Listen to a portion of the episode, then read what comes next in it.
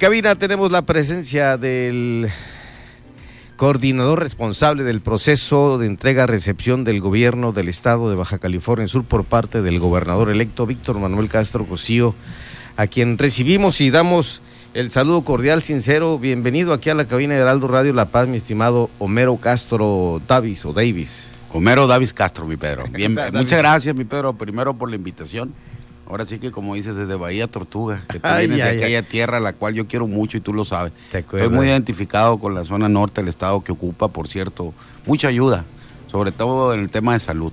Muchas gracias, mi Pedro.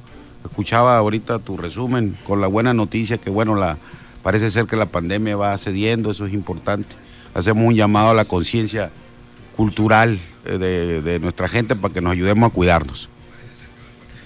Eh, bueno, claro que sí, y, hoy saludamos, por cierto, a nuestros amigos que nos escuchan allá en Loreto, allá están por redes sociales escuchándonos y enviamos un saludo muy especial.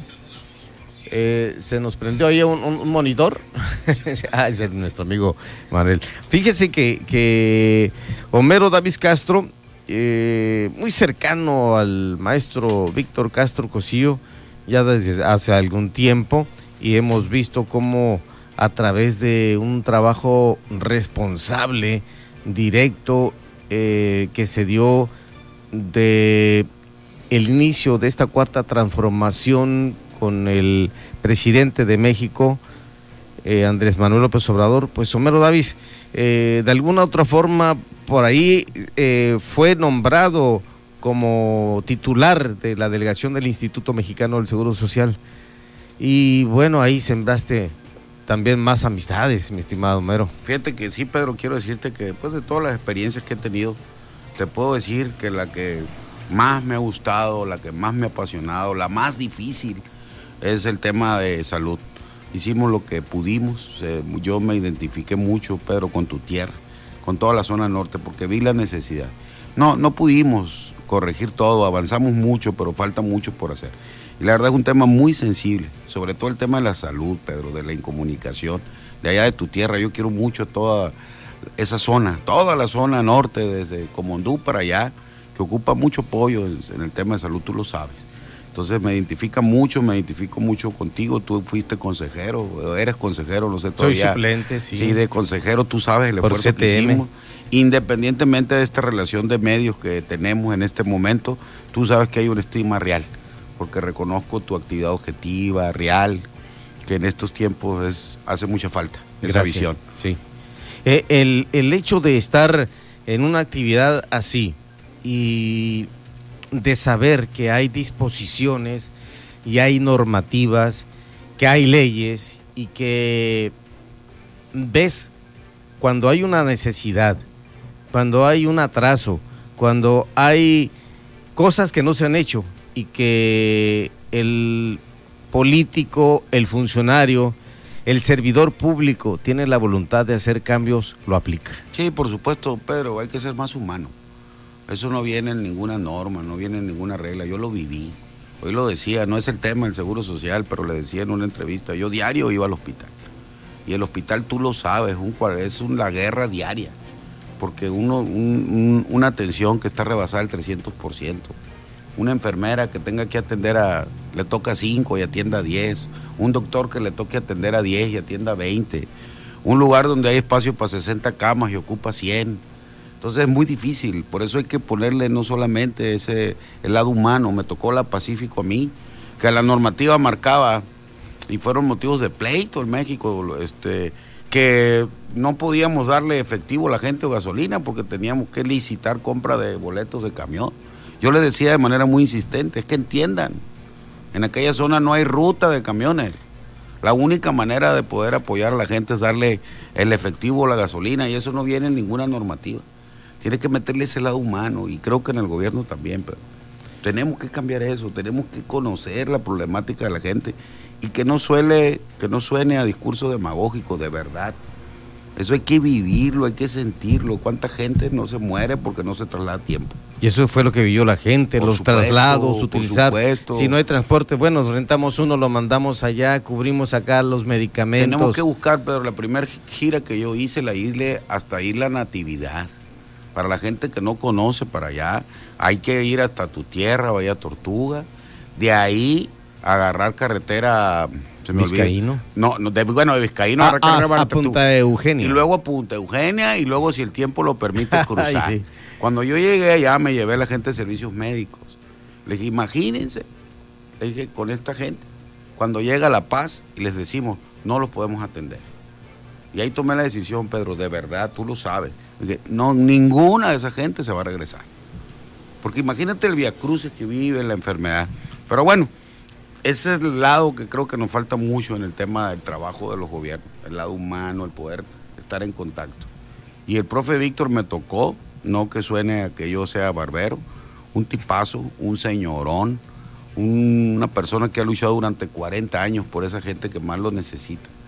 ¿Verdad? Ha sido una experiencia de dos años para mí de convivir con él, que lo he conocido a fondo y que va a valido la pena la lucha. Y viene lo más importante, yo le decía a tus compañeros ahorita, este, sí me siento ocupado y preocupado porque no es cualquier cosa gobernar un estado.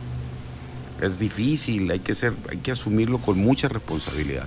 Aprovecho, les doy un saludo al profe Víctor, un abrazo fraterno para ti y para todas las personas que los escuchan. Gracias. Bueno, esto eh, pues es un paréntesis que hacemos, por cierto, hay funcionarios que hoy están despidiéndose de, de, que estuvieron en una etapa contigo como el licenciado Amado Laureano Pérez, que eh, hoy justamente cerró filas ahí, eh, iniciando pues la despedida de un cambio que se da justamente en el área, en la subdelegación de, Un saludo para el amigo Laureano, independiente de haber sido compañeros de trabajo, porque no era empleado, era compañero de trabajo. Un gran amigo, dio mucho por esa institución. Qué bueno, aproveche mi buen amado descansar, fueron muchos años de, trabajo. Un saludo y un abrazo y una felicitación a, Amado, por supuesto. Eh, el, estar en contacto con el personal eh, como yo estoy bien metido en esto del seguro y te pasamos al otro tema, porque sí, sí, es importante decirle a la gente eh, por qué quedó en la memoria de muchas personas Homero Davis Castro justamente en este eh, paso por la institución, una institución madre, una institución tan importante que no debemos perder el Instituto Mexicano del Seguro Social. Por supuesto, Pedro, te lo pudiera decir y te lo vuelvo a decir es el trabajo que más me ha apasionado, el más difícil, Pedro, porque ahí no solamente interviene el tema político, el tema financiero, interviene el tema de salud, la, desesperación por no poder atender a todo el mundo, el tema de los familiares, que es muy difícil, es un tema muy sensible, Pedro, a mí, te lo puedo decir, fue una grata experiencia, la mejor que he tenido en mi vida. Difícil, pero apasionante. Hoy llega a un cambio dentro de unos días, menos de un mes prácticamente, el gobernador electo, Víctor Manuel Castro Cosío, habrá de tomar determinaciones, decisiones importantes al nombrar a la gente que estará dentro de su gabinete. Eh, por supuesto no se descarta Homero Davis Castro, pero hoy antes de esto está como responsable directo y vocero oficial especial de eh, esta, eh, de este procedimiento que se llama entrega-recepción del gobierno del Estado por parte del gobernador electo Víctor Castro Cosío. Sí, así es, mira, Pedro, te explico brevemente, lo he dicho en varios medios, digo, en este momento es la misma versión, pero lo, en lo que tenemos te comento, el gobernador electo, profesor Víctor Manuel Castro, acordó con el gobernador actual, el licenciado Carlos Mendoza Davis, una, primero un proceso de transición, este, Pedro, de, una amplitud de miras, con una madurez política, con una civilidad, con un profesionalismo muy importante, que ayuda finalmente por el bien de los subcalifornianos, mi Pedro. Y acordaron este proceso, el gobernador actual, licenciado Carlos Mendoza, nombró a Álvaro eh, como el secretario general, como coordinador de este proceso, el profesor Víctor me nombró a mí y de ahí acordamos una agenda, Pedro, con las diferentes secretarias. Acordamos hacerlo de parte de nosotros con mucha humildad, con mucho respeto, con mucho profesionalismo. Porque primero están los subcalifornianos, Pedro. El objetivo final de este proceso, primero de transición y luego de entrega-recepción, que ahorita te explico cuál es la diferencia, es que finalmente el 10 de septiembre no se detenga nada y todo siga fluyendo y todo siga funcionando. Además, debo decirte, es un proceso sin precedentes, Pedro, porque en otras ocasiones yo he estado en el gobierno municipal, gobierno estatal, gobierno federal, y el proceso legal es que tú llegas el día que te toca entrar a los funcionarios que les toque. Y bueno, se hace un acta de entrega-recepción, se firma con las reservas de ley, se te entrega la información en una USB o en un disco, y ahí empieza el peregrinar. Pues. Y el proceso de aprendizaje, cómo están las áreas, lo que te hace perder tiempo.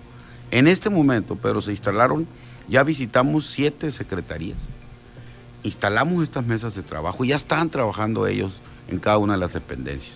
Quiero aclarar, Pedro, como bien lo dices, eh, a mí me toca coordinar el equipo eh, de, que está entrando a este proceso de transición y o entrega-recepción, pero en esa calidad de ninguno somos funcionarios, ni las compañeras, ni los compañeros.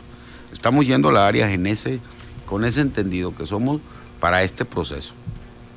Eh, se iniciaron, Pedro, haremos una evaluación del 15 de agosto al 30 de, de, agosto para evaluar cómo vamos, pero no evaluar funcionarios, no estamos en ese proceso, sino evaluar cómo va el proceso de avance de la información, para que los días primeros de septiembre concluyamos este proceso de transición, Pedro, entregando la información al gobernador electo y al, y al, y al gobernador saliente.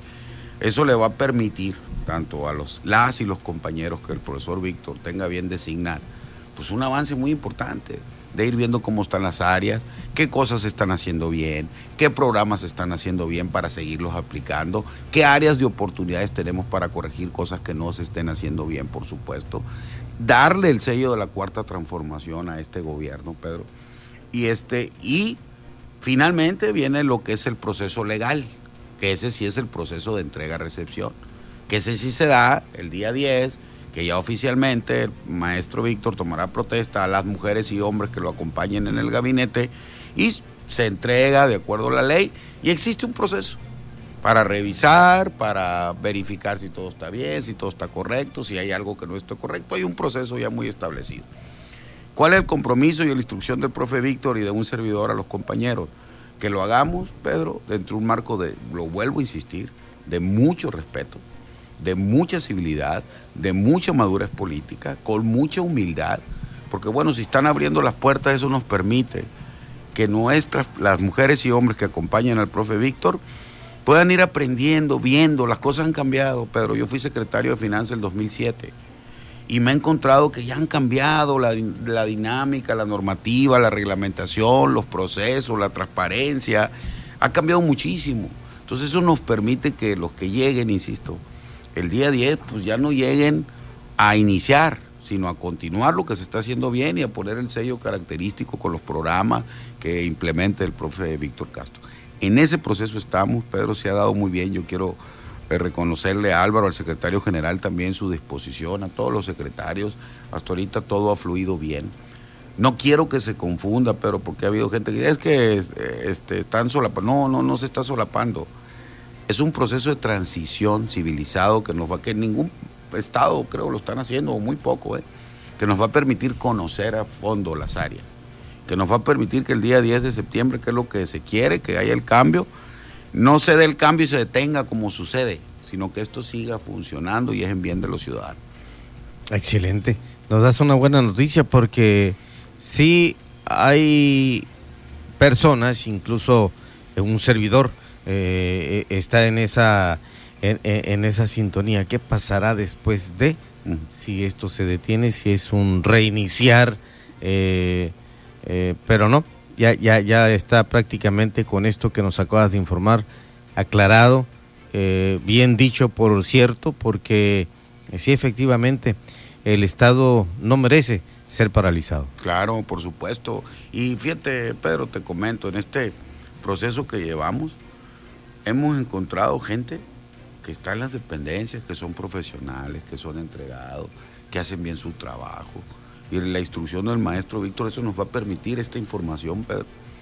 Este, los tiempos electorales ya pasaron, eso lo tenemos claro. La subcalifornianos ocupamos de la unidad, Pedro.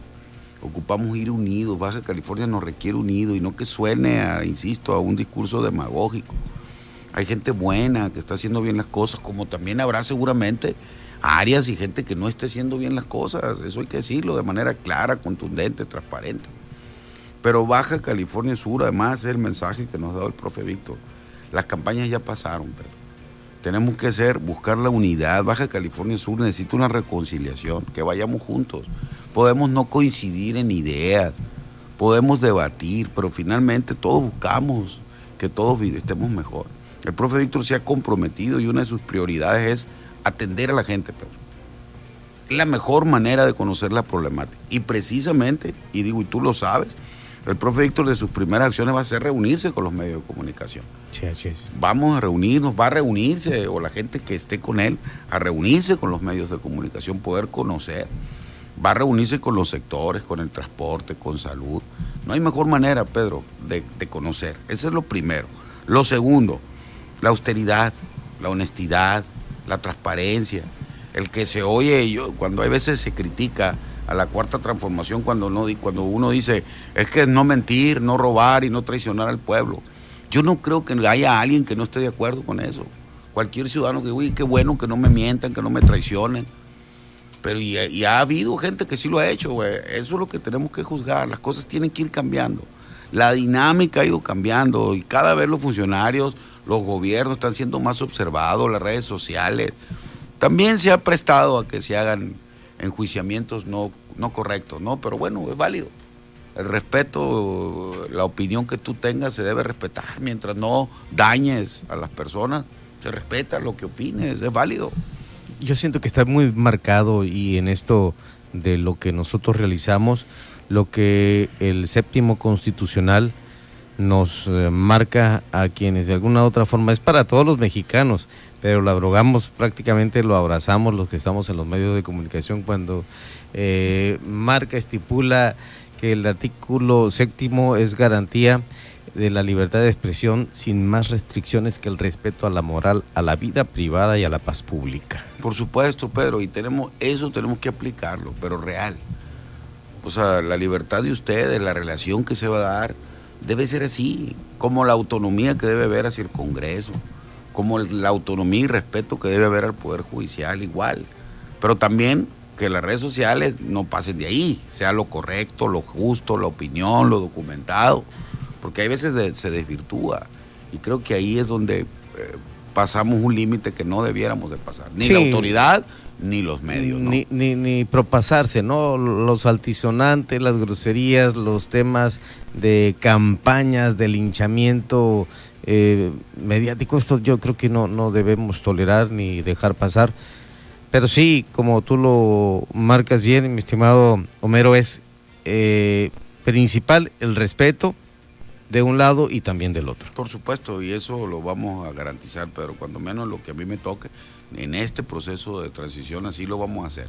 Y insisto, se podrá tomarlo algunos de alguna manera u otra, pero va a servir a los subcalifornianos, va a servir que las personas que lleguen, insisto, en su momento me han preguntado, me han dicho, vuelvo a repetirlo, esto es un proceso de transición, los que estamos en este proceso no somos todavía funcionarios.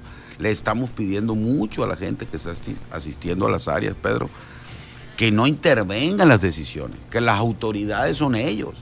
Hasta el día 10 de septiembre ellos son la autoridad. Que esto nos está sirviendo para hacernos llegar información, insisto, para saber más de las áreas, pero tenemos que ser muy respetuosos de que las autoridades son ellos, ¿no? Porque también, fíjate, Pedro, se da que el mismo personal de las áreas, es normal, creo que es parte de lo normal, ven que llegan los nuevos que vienen al proceso de transición y ya quieren hay veces acordar y eso no lo vamos a permitir. O sea, debe ser la autoridad, darle su lugar y hasta el último día que ellos cumplan con su función y a los que les toque entrar, que inicien ¿no? con su función. Perfecto. Bueno, aquí sí, el paréntesis final, ni chance de ir a, comer ceviche de, de almejas a Loreto, ¿no? Fíjate que no, y tengo muchísimas ganas. Ceviche y luego ir a tu tierra, ya que siempre nos no, hombre.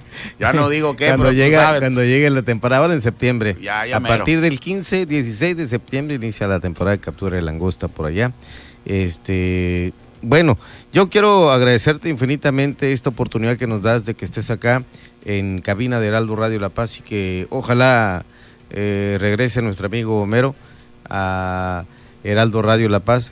Por supuesto, muy agradecido con el maestro Víctor Manuel Castro Cosío por esta oportunidad también que nos da de tener siempre un contacto directo con la gente a través de los medios masivos de comunicación social. No, te lo agradezco a ti, Pedro. Tú sabes que de verdad nos une una amistad, yo hay estima, independientemente del carácter profesional Gracias, como sí. periodista, Así yo es. en este caso que estoy en este proceso inmerso. Eh, vendremos, ahorita he estado yo en varios medios, esta, yo siempre me voy a conducir con la verdad, con transparencia, este, este es el proceso que estamos viviendo. Puedo venir adelantito y darte los comentarios, cómo vamos, cómo va este proceso, si todo ha fluido bien, con todo el gusto. No, pues eh, eh, eh, esto no- nos da mucho gusto, sobre todo con esa sinceridad que te has manejado, mi estimado Homero Davis, porque eh, ha- hay gente que recuerda y se acuerda mucho de tu señor padre, que obviamente eh, también eh, no son comparaciones, ¿verdad? No, pero creo ojalá pueda creo llegar a ser como él. le- No, lo siento le orgulloso mi papá, Le aprendiste supuesto. de mucho allá. Sí, no, Ah, no, ¿eh? bonito recuerdo Al mi maestro. papá. Ojalá. Much- muchas gracias. Es en cabina de Heraldo Radio La Paz, Homero Davis Castro, político subcaliforniano y coordinador responsable del proceso de entrega-recepción del gobierno del estado de Baja California Sur por parte del gobernador electo Víctor Manuel Castro Cosío. Muchas gracias, Homero. Muchas gracias, mi Pedro. Un saludo a todos y muchas gracias. Un abrazo fraterno al profesor Víctor Castro Cosío. Gracias. 8 de la noche, 29 minutos, ya casi la media. Sigue los deportes con nuestro amigo el Boston, Leonel Miranda Alvarado desde Santa Rosalía, ya aquí en, en La Paz. Leonel Miranda con los deportes luego del corte. Con permiso.